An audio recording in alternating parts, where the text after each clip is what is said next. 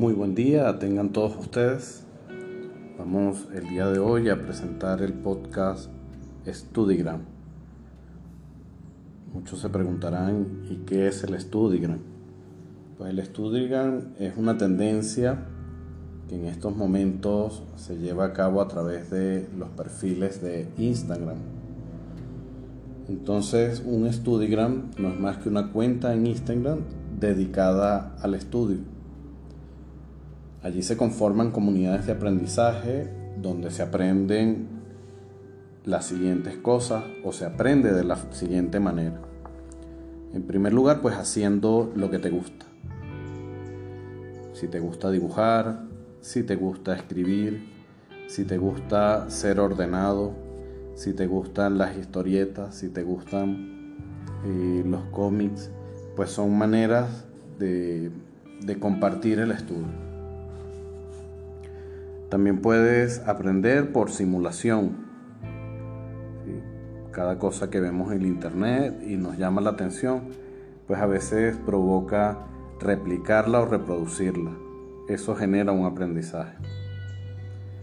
Un aprendizaje que posiblemente se quiere perfeccionar, bien sea lo propio, el estilo que uno vaya adquiriendo, o perfeccionar lo que uno vaya simulando y también se aprende por transmisión, al recibir o enviar información. Elementos que tenemos que tener en cuenta a la hora de pensar en una cuenta de Studigram. Lo primero, elegir un nombre. Es muy importante porque es lo que capta o llama la atención de lo que se va a hacer y te afilia pues, a esas comunidades de aprendizaje. Todo nombre debe llevar agregado Studi o Studigram. En mi caso, mi Studigram es Studigram guion de piso hermano. Otro elemento a tener en cuenta es la elección de la estética. Y no solamente la estética tiene que ver con, con lo que va a visualizar la gente y los colores que pues van a salir en primera línea en nuestras fotografías tiene que ver también con la claridad que vamos a tener a la hora de eh, crear el perfil.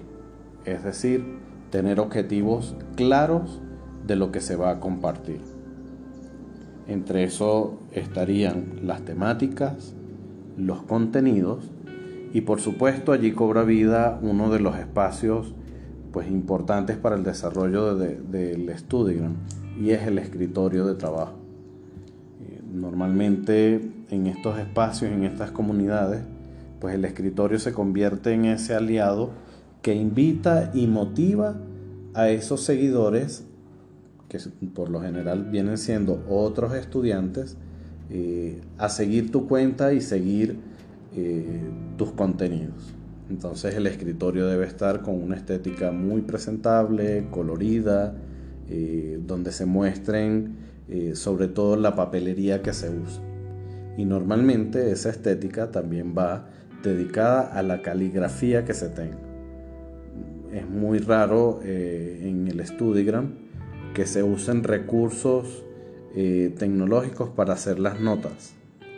Normalmente las notas se hacen a mano. Y pues lo tercero, teniendo en cuenta todos esos elementos, pues es crear un contenido de calidad siendo pacientes y siendo constantes.